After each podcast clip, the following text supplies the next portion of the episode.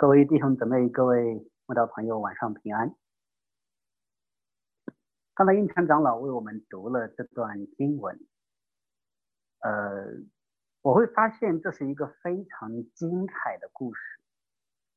你知道这个故事可以说精彩绝伦的地方在哪里呢？它整个的向我们彰显了人间一切的张力和挣扎。耶稣以一语点少年的半生，只是呢，这一个出走少出走半生的少年呢，好像已经无法归来。你发现一开始的时候，故事就告诉我们说，耶稣正在行路的时候，突然有一个人跑过来，然后就直接跪到耶稣的面前说：“善良的夫子，我当做什么才能承受永生？”哎，各位，坦白讲哈。这不是一个对信仰漠不关心的人会问的问题，对吧？这你发现他当街跪下，他热心的跑过来，他谦卑的跪下来，然后然后呢，他以永生来求问。有的时候我开玩笑说，这样的灵性基本上甩出了门徒八条街。如同尼格迪姆曾经在夜间来拜访这个少年呢，在白日跪在路旁，这几乎要成就另外的一段千古佳话。只不过呢，经文却告诉我们说，他最终还是忧忧愁愁的走了。他他满怀激情而来，最终却满怀愁绪而走。我们想要问的是，这中间到底发生了什么，让这样一个竭力看起来竭力寻求永生的人，最后却与永生擦肩而过？如果你稍微仔细来看这少年的半生哈，你会发现呢很有意思，让他无法跟随耶稣的原因呢，并不像一般人给出的理由。你知道一般人觉得无法进入信仰的理由都有哪些呢？大概就是，比如说，不思考永生，啊，今生就够了啊，不去想将来，压根不尊畏永恒，这是一些人不进入信仰的原因。还有一些人不进入信仰的原因呢，是因为好像税吏和妓女和罪人那般，呃，生命无恶不作，死不悔改，不愿意悔改。或者说呢，还有一类人呢，他们会说现实生活压力太大了，牵绊太多。啊，没有办法来进入这个信仰，啊，这这三个理由呢，是通常很多人给出的拒绝信仰的原因，对吧？但是呢，你会发现这三样，在这个少年的里面一样都不在。相反，这个少年对信仰足够的真诚和热情，他白日跪于路旁，穷为永生，并且呢，他不仅热情，他还特别的敬虔，对吧？品德特别的高尚。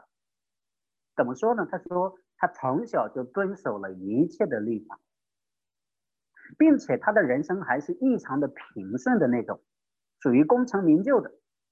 因为你知道，从佛类福音看到说，他不仅是一个财主，他还是一个官，少年人，财主官，呃，财富地位样样都不缺。但是经文却告诉我们说，他离开。耶稣的离开永生的真正的原因，就是他所拥有的这一切。圣经说，他离开的原因是，因为他的产业很多。换句话说呢，是他的富足是一件美好的事情。请注意，富足是一件美好的事情，对吧？这一件美好的事情成为了他信仰的绊脚石，而并非我们想象到的呃一些坏的事情。那我们究竟要问的是何至于此？为什么？因为复读的里面常常隐藏着让人无法察觉的极大的危机，无论是物质的富足还是道德的富足，都是如此。而恰恰这个少年呢，很有意思，他是那种既不缺钱又不缺德的人，对吧？他既有钱又有道德，他不仅产业很多。他还从小遵守了律法。那故事告诉我们说，我觉得很有画面感哈。少年携带了半生的富足来到耶稣的面前，却被耶稣的话一席话逼退。他携带了半生的金钱来到了一个终极关卡，想要叩问永生，却被一剑击退三千里。故事的开头呢，少年可以说直指问题的核心，叩问永生，并且他激情澎湃。故事的结尾，他却变成变了脸色，忧忧愁愁的走了，急速的逃离。那中间的故事，我会觉得说呢，在开头与结尾中间，千回百转，几乎包含了人生一切的张力和挣扎，几乎也就包含了今生与永恒之间一切的张力和挣扎。那你看哈。我觉得少年跟耶稣的对话很有意思。少年携带激情而来，他做终极的叩问，他问说：“我当做什么？我当做什么才能得永生？”然后呢，耶稣也确确实实告诉了他应当做什么，对吧？耶稣对他说：“哎，诫命你是小人的，意思是要好好遵守律法。”然后呢，这个少年很有意思了，他说：“抱歉，夫子，这一切。”不是我现在能做的，因为我已经做完了，怎么办呢？耶稣就告诉他一个秘诀，啊，一个秘方。这个秘方是什么呢？就是你还缺少一件，去变卖你所有的，分给穷人，就必有财宝在天上。你还要来跟从我。哎，各位，我们把自己带到那个故事当中，好吧？如果有一天你你在大路旁。遇见一个人，你也叩问说：“我如何才能够得到永生？”那个人说：“你失去你一切的财富。”各位，你会不会觉得说耶稣的这个要求格外的苛刻，甚至呢格外的刁难这个人？因为你如果读圣经的话，你发现他即使对彼得、雅各、约翰，好像好像也没有那么高的标准，对吧？为何偏偏对这个少年人耶稣几乎是以一种看起来无理取闹的，甚至不可理喻的方式在刁难这个少年？各位，很多人都不明白。我刚信主的时候，我特别难以理解耶稣为什么这么刁难他。我会觉得呢，两千年来对这个问题的回答，才是切中了这段经文的核心，也必将切中人间一切的要害。耶稣为何刁难他？你知道吗？似乎很难回答。不过呢，答案又非常的清楚。经文清楚的告诉了我们答案。经文说，耶稣之所以故意的如此的刁难这个人，是因为耶稣看着他就爱他。耶稣看着他就爱他。于是就告诉了他应当做什么。耶稣看着他就爱他，于是就告诉了他的生命当中还缺少的那件事是什么。问题，我们的问题是为什么爱他就给了他一个如此不可理喻的要求？如果你仔细的看整个故事的发展呢，你会发现一件非常有意思的事情是。这二十多年来，这少年已经出走的太远了。他几乎是挟挟裹了他半生的财富和道德，一直在在奔跑。耶稣要用一个看似不可理喻的要求，来帮助这个少年来探究他灵魂深处的一个真相。他要把这个少年逼到墙角。好来让他发现自己灵魂深处真实的光景，好显明他灵魂深处那个隐藏的巨大的问题。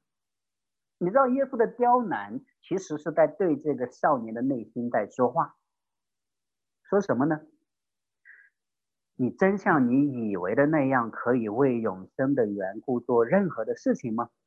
各位，表面上读者看来是如此的，对吧？我们读这个故事的时候看起来是这样子。甚至这个少年也是这样认为的。表面上看，少年跑过来跪在耶稣的脚前，我当做什么才能得永生？好像他可以为永生付上任何的代价。于是呢，耶稣面对如此一个赤诚、真诚的关求问，我发现耶稣常常一剑封喉哈，耶稣常常直指问题的最核心。耶稣在这里要显明一个真相，这个真相大概是这个少年一生从来没发现过的真相。在这之前，他一直的以为自己看重永生，超乎一切。他一直觉得人生最爱是永生，只不过呢。那一天，当耶稣说出那句话的时候，说变卖你所有的，然后跟随我，你就有永生的时候，各位，按我们的理解，如果我们一直最看重某个东西而不可得，但是有一天我们终于知道怎么得了，终于找到这条路了，有了这个秘诀了，我们应当怎样做？应当欣然欣然前往，对吧？因为这是我一生最渴求的，以前没有门路，现在有门路了，那应当高兴。应当手舞足蹈，应当欣然前往。但是呢，你发现这个少年并没有欣然前往。耶稣告诉他这样做可以得到永生，但他并没有欣然前往。相反，圣经告诉我们说，他被吓得面无人色，他就变了脸色，最后忧忧愁愁的走了。你看故事的开头告诉我们，他披荆斩棘而来。故事的结尾，退避三舍而去。两千年来，多少人的信仰人生，也如这个少年一般，标子霞说的，猜中了开头，没有猜中结尾。事实上呢，你会惊讶的发现，发现一个残酷的事实，甚至发现一个让人接受不了的事实，就是。就是你发现没有，这个少年最终宁愿不要永生，也绝对不可以失去他的财富。他可以不要永生了，但是财富不能失去。但他一开始以为说可以又为永生做付任何的代价。只不过呢，这个残酷的真相呢，其实是这个少年这半生从来没有发现过的，直到他遇见耶稣的那一天，一直以来。这一位少年财主都以为自己对信仰热心追求金钱，因为他自己这样说嘛。他说：“夫子，我怎么才能得有永生？”他跪下来，他不是站着说，并且他说：“夫子，这一切我从小都遵守了。”只是呢，他没有发现另外一个真相。另外一个真相是什么呢？其实他对自己的财富，比他对信仰、比他对永生更热心，更追求。更金钱，这一个真相，直到今天，直到如今才被发现。那一天之前，少年一直以为，一直在欺骗自己，他也成功的欺骗了自己。他真的以为人生最爱是永生，只是耶稣的话让他再也隐藏不住。耶稣的话让他这二十多年来被欺骗的人生，好像泡沫一样破裂了。所以呢，我会说，为什么耶稣如此刁难这个少年呢？刁难者的刁难如此的尖锐，是因为迷失者的迷失如此的深重。他如此的刁难的原因只有一个，是因为这个少年已经迷失的太深重了。耶稣要用看似最大的刁难来震醒那个最深重的迷失。你一定知道，说你一定明白，说耶稣不是因为自己穷，所以才有仇富心理，对吧？他也不会说有钱本身是对，贫穷是美德。问题不在于这个，问题在于说，这个少年的生命当中，金钱已经成为了控制他生命的偶像，只不过他一直没有发现，金钱已经成为他无论如何都不能舍弃的东西。所以耶稣在这里以一语点少年的这半生。你说你爱永生。没有问题，我可以暂且信你。你也真的以为自己爱永生，但是呢，我只问你一样：失去你的钱，然后得到永生，或者失去永生，继续保留你的钱，二者之间选一样。你发现耶稣总是给人二选一，对吧？耶稣总是给人二选一，不管你如何的伪装，你最终选的那一个。就是你的真爱。你说你爱永生，你也真的以为自己爱永生，但是呢，其实你不真的爱，你或许也爱，只不过呢，你更爱今生。相比永生，你更爱今生。当今生与永生发生矛盾的时候，当二选一的时候，你真正爱的，或者你真正不能放弃的，还是你生命当中看为最重要的。所以呢，我会说呢，有的时候我们看自己的人生也是如此啊。很多时候我们像这个少年人一般，常常被自己欺骗。并且呢，成功的骗过了自己，也骗过了别人。我会觉得呢，这个故事之所以如此的精彩，在于什么呢？因为这个少年的整个人生，就好像这世间的一抹倒影一样，可以映照出来每一个人的样子。哎，各位，你有没有发现金钱的魅力啊？有的时候远远超过人的想象。因为金钱的贪婪，对金钱的贪婪。其实是这个世界上每一个人的通病。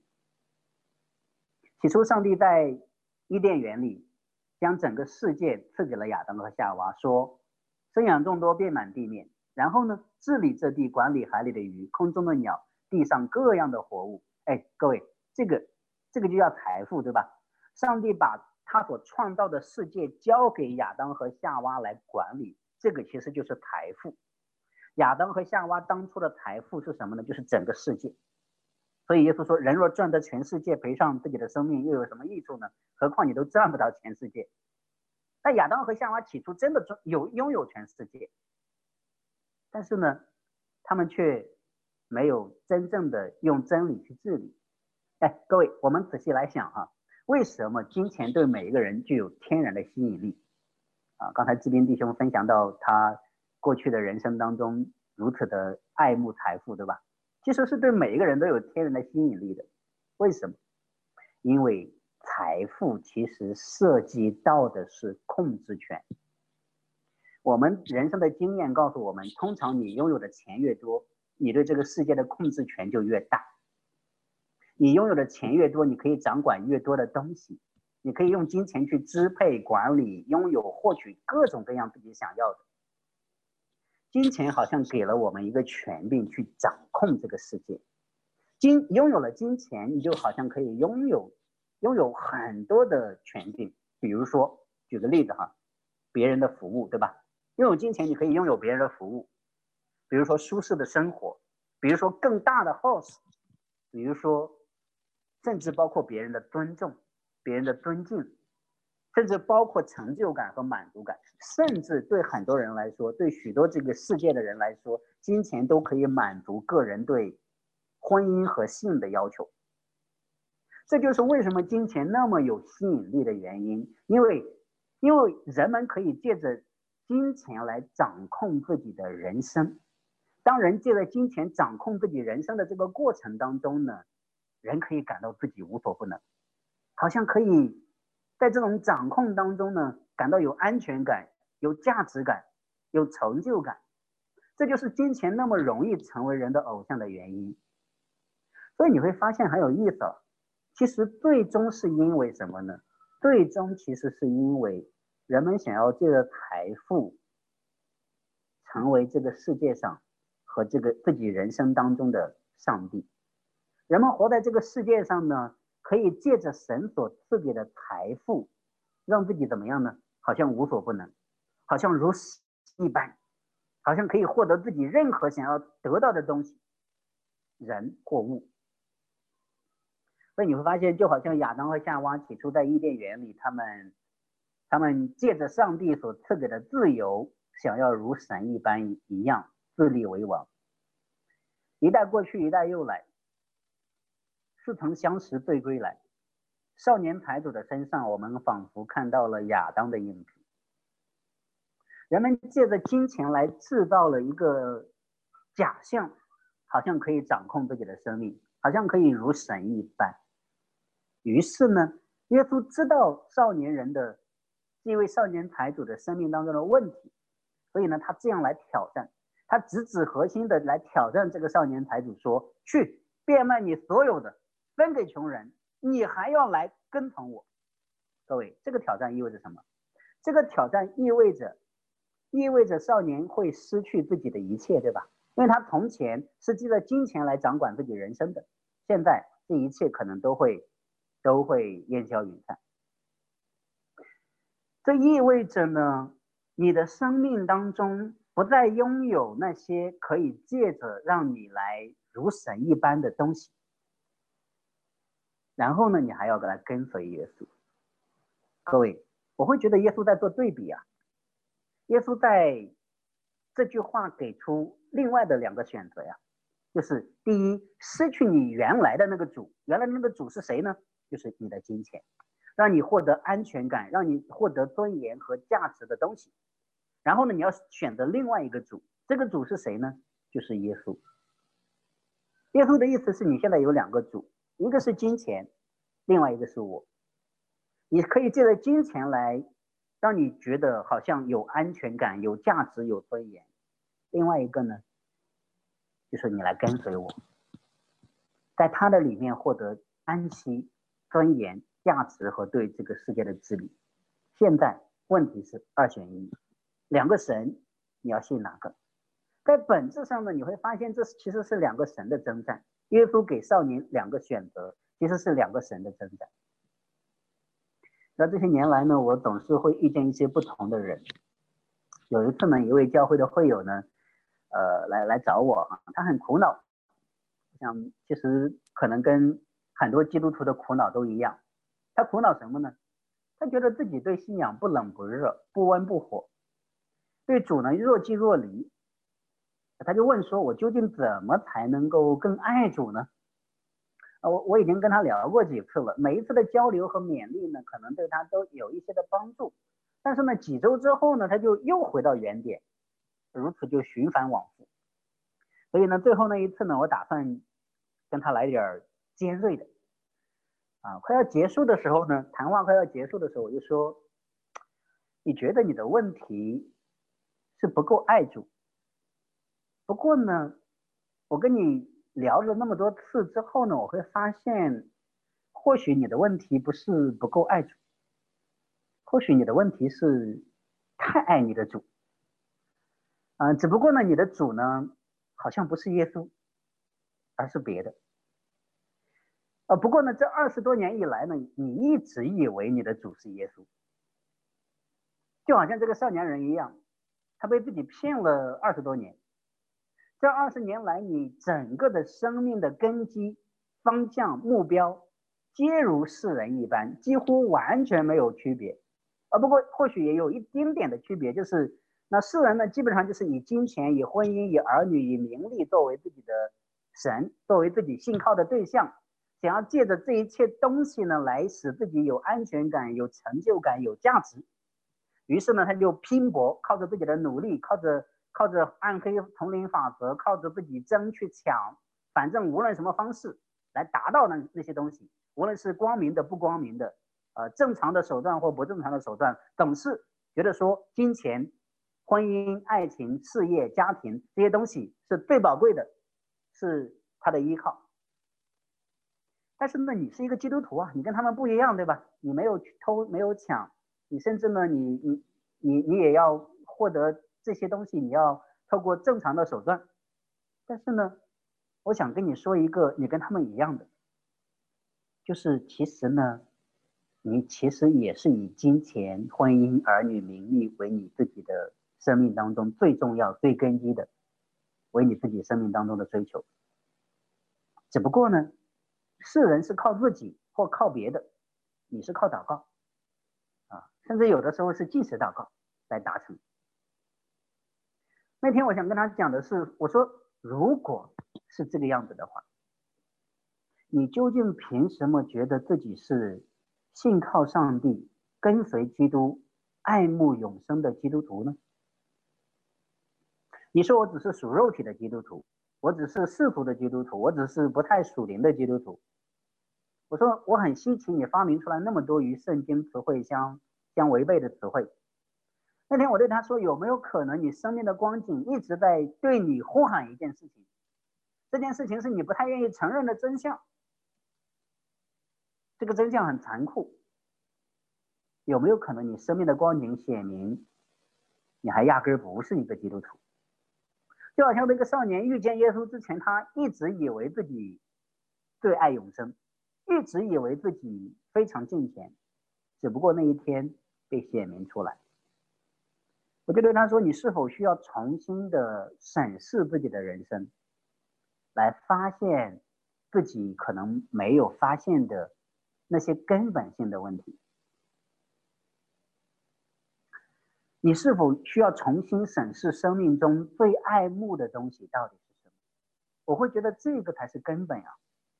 没有了这个的审视，其实很多东西，很多东西我们我们觉得自己跟世人不一样，其实背后的东西是一样的。那天那位那位会友听了我这一席话就变了脸色，忧忧愁愁的走了。我不知道两千年前跟耶稣谈话的那个少年，最后有没有再回来？但是跟我谈话的这个少年呢，从此就再也没来教会。但是我知道一件事情：如果主怜悯施恩的话，等他再回来的那一天，他就是真的认识信仰的那一天。你知道，从别处的经文我们可以知道，哈，这个少年人呢，他不仅有钱，我们刚才提到，对吧？他还是一个官，年轻、富有、官员，并且呢，品行高洁。耶稣当耶稣说出衡量一个人道德水平的实践的时候，这个人立马说：“哎，耶稣，呃，小的时候就完成作业了，这一切我从小就都遵守了。”换句话说，他不仅是一个在物质上丰富的人，对吧？他还是一个在道德上丰富的人。这个优秀的人好像各方面都很完美，这样的人生几乎就是我们羡慕的那种，对吧？有钱、有德，还年轻，哎，身体还倍棒。那你会发现呢，这样的人生几乎就是人间的巅峰了，这几乎就是人间追求的目标了，这样的人生几乎就是无憾了。但是呢？在他的内心深处，他还是知道，他还是有这个感觉，他还是觉得有所缺，就好像今天很多人看起来很成功，一切都很顺利，但是夜深人静的时候，总是还有所缺，或者说平时不觉得有所缺，当生命受到极大的震动的时候，当婚姻出现破裂的时候，当事业出现破裂的时候，当关系出现破裂的时候，当有亲人离世的时候。内心总是还会被震一下，对吧？只不过呢，成都人震一下之后呢，三分钟之后又又回又回到麻将麻将桌旁和火锅旁继继续原来的生活。但是呢，这个少年不一样，他他他他是他其实是在他的人生当中有追求的。他来问耶稣说：“我当做什么才能够承受永生？”就这个问题而言呢，其实每一个犹太人、犹太拉比的答案都一样。犹太人应当也知道正确答案，他们一致认为呢，若要得到永生，就要遵守神的律法，避免一切的罪恶。按理说，这个人应当知道这个正确答案，只不过他为什么还要来问耶稣呢？他如果知道正确答案，因为拉比也会告诉他这个标准答案：若要得永生，遵守一切的律法，避免一切的罪恶。他为什么还要来问耶稣呢？我告诉大家，因为他从小就都已经完成家庭作业了，这一切我从小就都遵守了。但是呢，完成家庭作业之后，内心还是空落落的，他总觉得还不够，他总觉得好像还缺点什么。于是呢，那一天呢，他就。把自己的家庭作业拿到耶稣的面前来，请耶稣帮他修改修改，查缺补漏。只是呢，他万万没想到，本来是拿着家庭作业来请耶稣查缺补漏的，耶稣直接把他作业给撕了。耶稣直接给他连根拔起，并且耶稣在回答这个问题之前，告说了一句题外话，他说：“你为什么称我良善的？除了神以外。”再没有良善的，所以呢，少年人的问题不仅是有钱，不仅是富足，他还特别的追求人世间一切的良善。但是呢，追求良善不是问题，但是他还不知道自己的良善里面隐藏了怎样的危机。我们刚才提到富足的里面的危机，对吧？人会借着钱来掌控人生，获得安全感、价值感，让自己好像如神一般。这是少年会有的问题，他绝对不能失去金钱，于是他就宁愿不要永生，也要继续拥有他的财富。但是呢，你会发现，不仅物质的富足里面隐藏着危机，道德的富足里面。也依然隐藏着危机。各位，有的时候你很困惑呀，物质的富足和道德的富足几乎就是人间最美的事儿了，对吧？各位，有钱是美事儿呀，道德高尚是美事儿呀，几乎这两样加在一起成为一个综合体的话，几乎就可以是说是自己人间巅峰了。但是，在这个故事当中，耶稣向我们显现。物质的富足跟道德的富足里面，都隐藏着我们不易察觉的危机，就是我们会借着物质的富足来做自己的上帝，也会借着道德的富足来得到，来好像达到信仰的标准和要求。因为人拥有什么就会凭依靠什么，人拥有什么就会凭借什么，人拥有什么就容易。让那个东西成为人生的根基，就像长得漂亮的女孩子，就会凭着漂亮觉得自己人生有价值、有意义、有安全感，对吧？有钱人就会凭着自己的钱觉得自己高人一等，自己是上流人，对吧？有道德的人呢，当然就是借着自己的道德了。啊，中国几千年的故事都是这样子的。有知识的人呢，就借着自己的知识。因此，耶稣说了一句话：耶稣说，小子。依靠钱财的人进神的国是何等的难呢？同样，依靠自己良善的人进神的国是何等的难呢？因为人一旦拥有了，依靠上了金钱和自己的良善，就不再容易依靠基督的丰富和基督的良善。其实，你知道，任何可以让我们依靠的东西，各位。不一定那个东西不好哦，任何可以让我们依靠的东西，都会带来信仰当中深重的危机。因为你知道，你仔细想，依靠其实就是信靠，其实就是依赖，其实就是将自己的重心、生命的重心放在他身上身上，就是将自己的根基放在他身上。而这个，因为你依靠他。你就会忽略依靠神，你依靠他，以后就会不再不再不再依靠神。少年人对耶稣说：“父子这一切，我从小就都遵守了。我当做什么事才能承受永生？”意思是，我已经完成了基础的课程了。啊，还有没有还有没有更晋升的课程让我再再做一做，我好就得到永生？各位。那位完成了基础课程的少年来找耶稣，想要要一套晋升的课程。只不过呢，很有意思哈，耶稣直接给他做了一一场临场测试，对吧？耶稣那句话其实是一场临场测试。不过呢，测试的结果令人大得大跌眼镜。测试的结果居然是零分，测试的结果最后居然是我不要永生了，拜拜，我怎么都不要这个永生了。所以意思是什么？耶稣的临场测试告诉我们是，这个少年或许连最基础的课程都还没学完，或者说关于信仰他还没有开始，他就觉得自己达到了巅峰。你以为这一切从小都就都遵守了，只是有没有可能你这一生从来都没有真正的遵守？事实上呢，呃，我刚才我们刚才分享到。少年对金钱的态度呢？他明显的违背了十诫当中的第一诫，对吧？除我以外，你不可有别的神。他的生命当中明显的除了上帝之外，有另外一个神，就是金钱。这是我们前面知道的。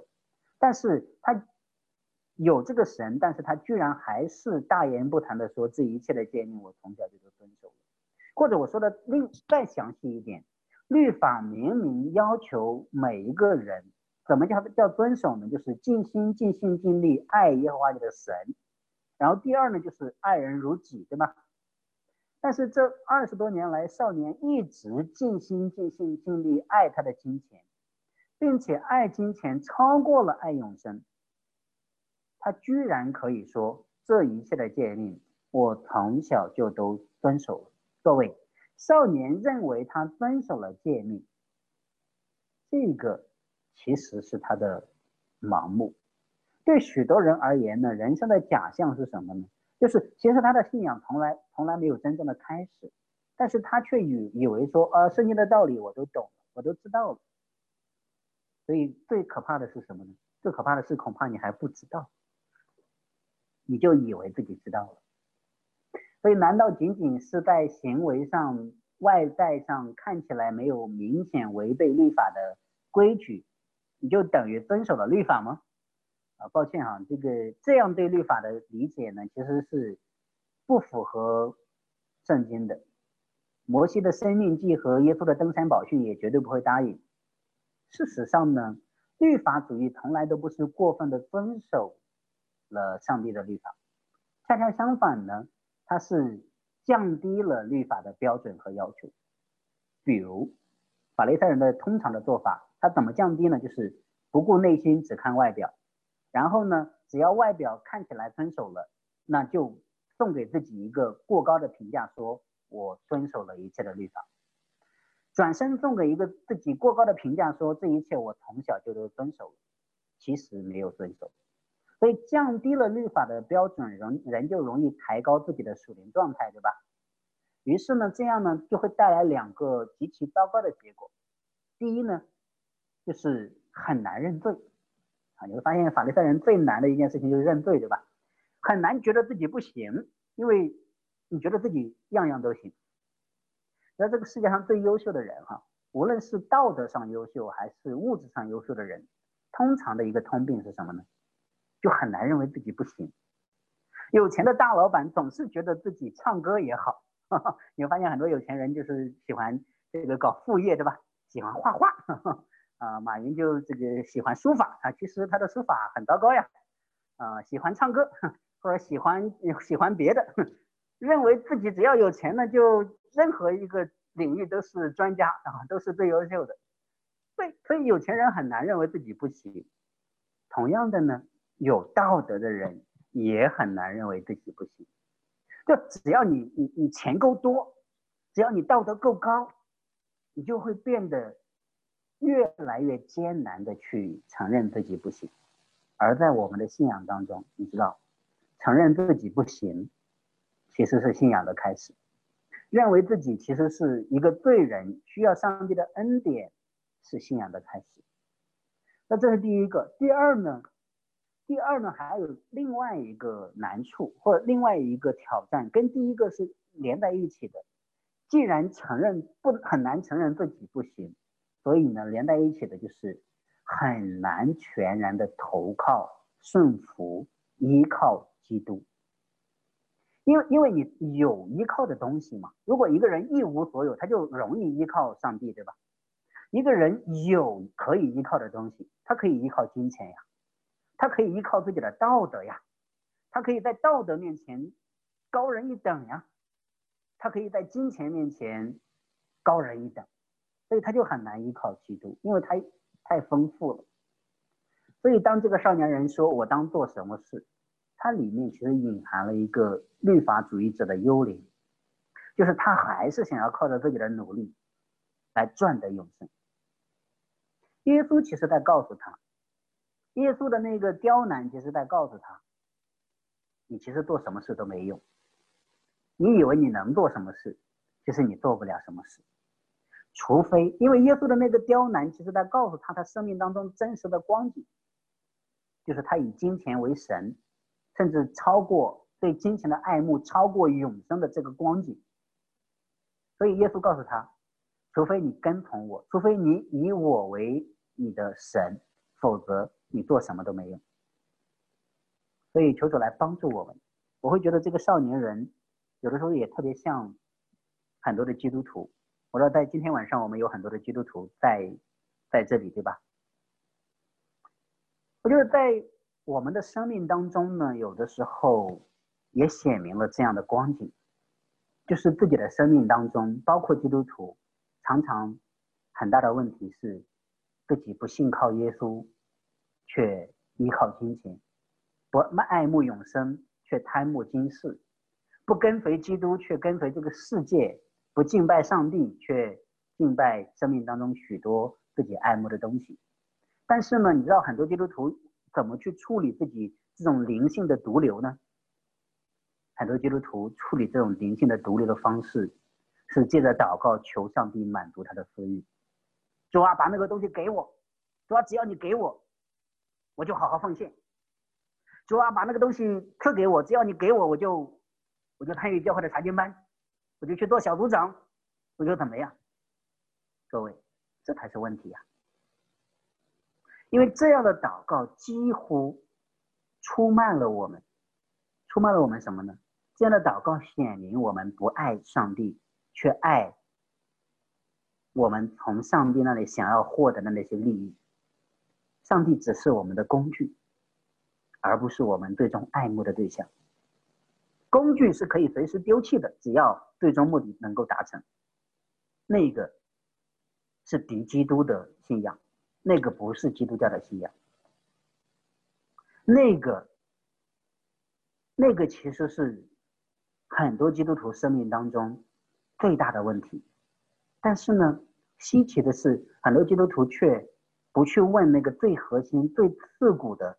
最令人羞辱、最令人接受不了的问题，却跑过来问我说：“哎，陈道，我应该做什么才算更爱主？”所以那天我就对他说：“其实呢，我觉得你做什么都不是更爱主，因为你做什么都是更爱主之外的某些的东西。如果你发现了这一点。”如果你发现你已经不幸、悖逆、刚硬、邪恶到这个地步了，那么这个其实是你追求信仰的一个开始。如果你发现你自己常常不追求信仰，不对信仰热心，但是却总是想要一个晋升课程的话呢，其实呢，除非主耶稣成为你真正的财富，除非主耶稣成为你真正的良善，除非主耶稣成为你真正的人生的根基。否则，你绝对不可能更爱主。各位，信仰是什么？信仰其实是根基的转变。一切世俗化的信仰，或者说成功神学的信仰呢，不过是要想借着自己，呃，虚假的更爱主，来更爱那个世界和更爱自己的利益，借着爱主的名义来达成那个自己的目标。所以呢，信仰是什么呢？是在根基上的转换。而不是边边角角的修修补补。如果忽略了根基的问题，只定睛在边边角角的修补的话呢？其实呢，修补的越多，不越危险吗？因为修补的越多，会越掩盖自己生命的问题呀。越敬钱不是越危险吗？因为越敬钱，越显明自己是爱主的人。其实你不是呀，其实你不真正爱主呀，你是爱今生啊。如果你表现的越敬钱，不是越危险吗？就好像越有钱，如果越让你远离永生，那么越有钱不是越危险吗？各位，有钱好不好？当然好。道德敬虔、道德高尚好不好？当然好。但是它里面的危险，就是如果它成为我们的生命根基，那么它将彻底的摧毁我。所以耶稣在我们的生命当中要做一个工作，就是拆毁许多的根基，然后来重新建造。我会觉得很多人对信仰的理解呢，常常像在阳台上照顾的盆栽，什么意思呢？就许多人对自己的信仰常常是修修剪剪，更漂亮。修剪的越漂亮呢，在会友的面前，在牧师的面前，在教会的面前呢，越显得自己光鲜亮丽。只不过呢，修剪的越漂亮，有的时候，有的时候越难认罪，有的时候呢，越难投奔基督。所以耶稣要来连根拔起，耶稣要来从头到尾的根基上的处理这个问题。所以各位，各位亲爱的弟兄姊妹，各位慕道朋友们，你有没有觉得这样的福音会冒犯到你？至少我是觉得这样的福音常常会冒犯到我。这样的福音会让你感到忧愁和愤怒吗？至少常常会让我感到忧愁和愤怒，或者说，他在我们的忧愁和愤怒当中开始来一点点的显明一点点我们的真相。所以，让我这样说，其实每一个人只有两个选择：你的人生要么是少年财主，要么是一个迪姆。他他们两人都经历了极深的破碎，但是这两个破碎带来的不同的结果。如果你真的遇见了耶稣，他要么会使你忧忧愁愁的离去，要么会使你全然的降服，将你自己的一生都摆给他，就好像尼格迪姆买了一百斤的墨药和香膏去膏抹耶稣。所以这意味着一场颠覆，对吧？这意味着耶稣要颠覆我们的人生。为什么耶？你知道我们常常听牧师说耶稣要颠覆我们的人生，我们不理解。各位，我的人生好好的，为什么要来颠覆，对吧？主啊，我的人生挺好的，我家庭美满，事业有成，有个好工作，儿女双全，你为什么天天想着要来颠覆我的人生呢？各位，因为。起初在伊甸园里，亚当和夏娃曾经把那个完美的人生给搞砸了。于是，在我们的生命当中，我们有很多的错乱，就好像亚当和夏娃在伊甸园里以自己为神，从此整个世界的通病就是以自己为神。各位，以自己为神，有的时候也会看起来表面上光鲜亮丽，对吧？也会看起来好像自己蛮成功的，对吧？以自己为神，以自己能够掌控这个世界，但是呢，以自己为神最大的难处在哪里？你知道吗？以自己为神最大的难处就是，你拥有的越多，你会越来越增加，增加越多的劳苦愁烦。我再说一遍，以自己为神最大的难处在于，你拥有的越多，你的劳苦愁烦会增加的越来越多。如果你人生过四十，你对这句话的理解会更深刻一点。所以，求主来帮助我们的是什么？就是主耶稣要颠覆我们的人生，颠覆到一个地步，你拥有的越多，你会在主的面前，无论你拥有什么，这个世界，甚至你整个的生命，你会得到安息。所以，颠覆的原因是什么？颠覆的原因是我们常常不幸福，你知道吗？在这个世界的面前，在自己的面前，我们常常不幸福。耶稣要来帮助我们，凡劳苦担重的人担的人，可以到他那里去，他是我们的安息。所以呢，其实我们不可能无动于衷。如果你真的遇见了耶稣呢，没有一个人可以无动于衷。哎，我再讲点无动于动于无动于衷好了。我会觉得很多人的生命其实是无动于衷。什么叫无动于衷呢？就是你无论怎么样呢，你好像还是原来的自己。各位，那个其实是一种很悲惨的生命的光景，表明说你的生命其实是处在一种死气沉沉的光景当中，对吧？其实是处在一种呃没有活力的光景当中，对吧？所以呢，耶稣来到这个地上。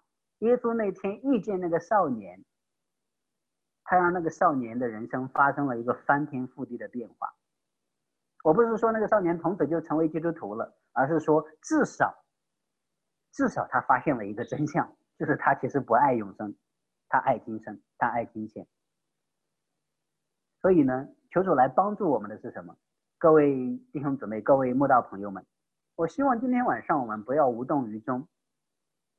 无论你的生命此时正在经历什么，你可能是很有钱的人，你也可能是很有道的人，或者相反，你现在正在贫穷当中，你现在正在人际关系、婚姻、家庭的破裂当中，这些都是人生处境，但是每一个人生处境都在向我们说话。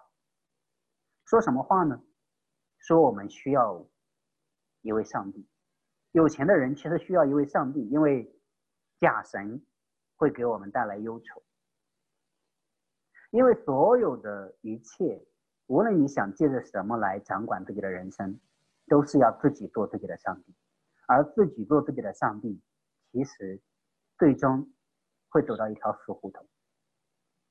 所以，基督信仰是什么呢？就是用上帝来处理自己，用信仰来处理人生。我再说一遍，基督信仰其实就是用上帝来处理自己，用信仰来处理人生。除非你的人生不断的被耶稣来冒犯、来挑战、来威胁，然后呢，你的生命就会不断的被成就、被成全。所以，求主来帮助我们，在我们的一生当中，我们需要真正的遇见耶稣。真正的遇见耶稣，你的生命就开始发生震动。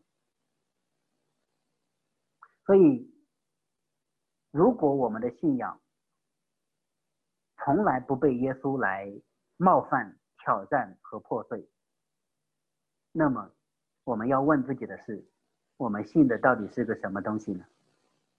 如果我们的就好像说，如果我们的人生，从来都不被信仰来震动，那么那个东西其实不是信仰。如果我们只是在某些方面去改进自己，在某些方面去认罪悔改，在某些方面去修修补补，当然就好像照顾阳台阳台上的那一棵盆栽一样，总比什么都不做要好。但最大的问题在于什么呢？最大的问题在于那些我们不愿去改变、不愿去悔改。不愿去更新的地方，就好像是信仰到不了的地方。你知道，很多人其实是照着自己的喜好去信。什么叫照着自己的喜好去信呢？就是自己愿意改的地方，自己就改起来就是比较简单的，对吧？但是圣经告诉我们，我们要照着耶稣的命令去信靠他。如果照着自己的喜好去信靠他呢，这个可能会让我们从一个无神论者变成一个宗教徒。这样做达到的最好的效果是什么呢？就是成为那个少年人。这样做最大的问题在于说，我们的生命当中可能其实没有真正的悔改，只改自己想改的，而不想改的地方呢，就很难改变。你知道这个少年财主，他他其实是一个很富足的人，物质上和道德上都很富足，但是呢，他的问题在于说。他已经全然的迷失了，他被他物质的富足，呃所蒙蔽，让他信靠他的金钱；他也被他道德的富足所蒙蔽，他以为自己能做什么来赚得永生。你知道这个才是他需要悔改的地方，对吧？就是他被富足所蒙蔽的这种生命的状态，他需要被悔改的地方。但是他居然以为说自己。只是做的还不够，只要再多做一些就可以了。你会发现他是非常的盲目，所以许多人穷尽一生都没有发现自己生命当中真正的问题是什么，好可悲！少年这半生都以为说自己生命当中真正的问题是我当做在做什么，我当在做一些什么东西，他没有意识到他生命的问题其实不是边边角角在做一些什么。因为他生命当中真正的问题是根基错了，他生命当中真正的问题是他以金钱为神，以自己的道德为自己的依靠，他依靠道德来得永生，这个才是问题呀。所以当经文告诉我们说，少年最后听了耶稣的话就忧忧愁愁的走了，各位，你有没有想过他为什么忧忧愁愁的走了？我记得“忧愁”这个词，哈，在圣经当中其实是一个非常情感非常强烈的这个一个词。那，呃，耶稣在克西马尼园曾经极其忧伤，汗如血滴，跟这里就是同一个词。因为耶稣在那里意识到自己将要与天父分别，承受地狱般的痛苦，所以他就极其的忧伤，极其极其的忧愁。所以呢，你会发现。当这个少年人听见他可能要失去金钱的时候，他就极其的忧愁，他就变了脸色，因为他已经信靠金钱这位上帝，足足信了二十多年。这二十多年以来，他每一天都忠贞不渝，每一天都全然的信靠。很显然，此时此刻撇下二十多年来忠心信靠的财富，立刻去改信另外一位上帝，立刻去改信耶稣，对他而言挑战太大了。于是他要忧愁而走。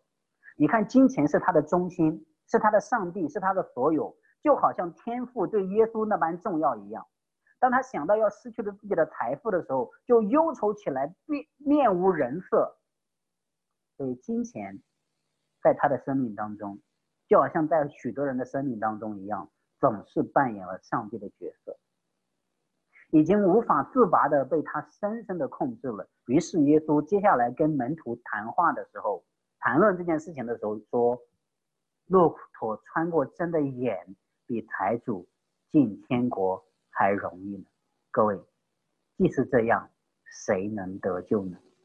你知道门徒们对这个门徒们对这个少年的反应是什么吗？门徒们有没有说：“哎呀，感谢主，反正我们都没钱，他进不了天堂，反正我们有钱。”我们没钱，我们可以进。门徒是不是这样说的？不是呀，门徒的意思是：主啊，如果这样的人都不能上天堂，这样谁能得救呢？因为这个人几乎就是人间巅峰了。他热心，他见钱，他看起来什么都有，他追追求主，只不过一那么好的一个慕道友被主给绊倒了，对吧？啊，那么好的一个慕道友，被我们拒之门外了。但是呢，你知道耶稣怎么回答吗？耶稣说：“骆驼穿过针的眼，比进神的国还容易呢。”耶稣的意思到底是什么？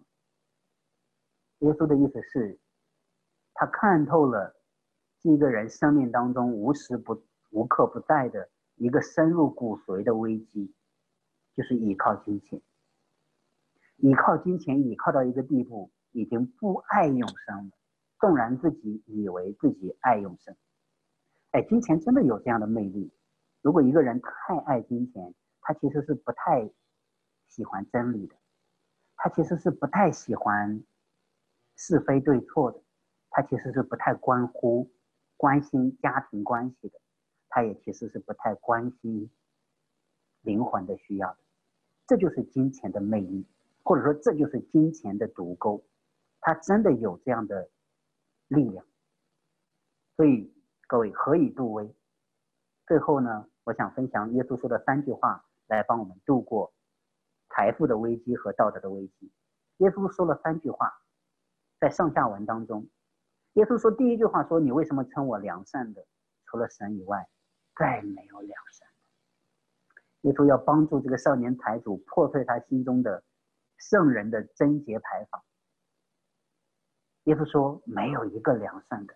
各位，如果你以为自己是良善的，这个不过是表明一件事，表明什么呢？表明你很邪恶。因为那些承认自己不良善的人，其实才是诚实的人，才是正经人。就是诚实的人会说：‘主啊，其实我也我也挺糟糕的。’但是呢，不认为自己糟糕的人呢，就是比承认自己糟糕的人更刚硬。”更悖逆和更邪恶，所以呢，表明说，没有一个人是良善的，要破碎少年人心中那一个人间良善的那一个的偶像。你以为是自己是良善的，各位，你就会拒绝神的良善，你会靠着自己的良善来赚得永生。只是呢，这样做就是最大的邪恶。因为这样做就是圣经说，怀着不幸的恶心把永生神离弃了，想要立自己的义就不能服神的义了。所以各位如何逃避道德上的复读呢？就是承认自己的不良善，承认自己的问题，然后才能投奔基督的良善。各位，人间最良善的人，其实是需要耶稣基督的赦免的人。第二呢，耶稣说：“骆驼穿过针的眼，比财主进神的国还容易呢。”无论如何，各位，你如果学过数学的话，你知道骆驼骆驼穿过针的眼，这个在数学上叫做不可能事件，对吧？什么叫不可能事件呢？就是绝对不可不会发生的。只不过耶稣说比财主进神的国还容易呢，意思是什么？很简单哈，意思是财主绝不可能进神的国。这话曾让门徒分外惊奇，对他说：“这样谁能得救呢？”各位。你如果不惊奇，不被这句话震撼，不被这句话震动，你就没听懂耶稣的话。耶稣的话绝对不是比喻，耶稣的话其实就是在说事实。台主绝不可能进神的国。可是，让我们更惊讶的是，为何历史历代以来有那么多的财主居然进了神的国呢？你要为这件事情而惊讶而震惊，因为。有一位真正的财主，有一位真正的富足者，万有都是属乎他的那一位，为了我们成为了贫穷，为了我们被羞辱、被剥夺，成为奴隶，成为奴仆，被审判，成为死囚。因为那一位真正拥有整个宇宙的那一位，离开了天上的荣华，为我们成为一无所有，他撇下了所有。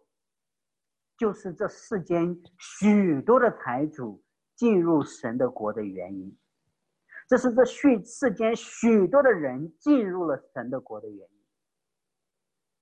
第三句话，耶稣说：“在人是不能，在神却不然，因为在神凡事都能。”你知道，在神凡事都能这句话，不是说耶稣，不是说耶稣大手一挥说：“来吧，就上天堂就可以了。”不是的。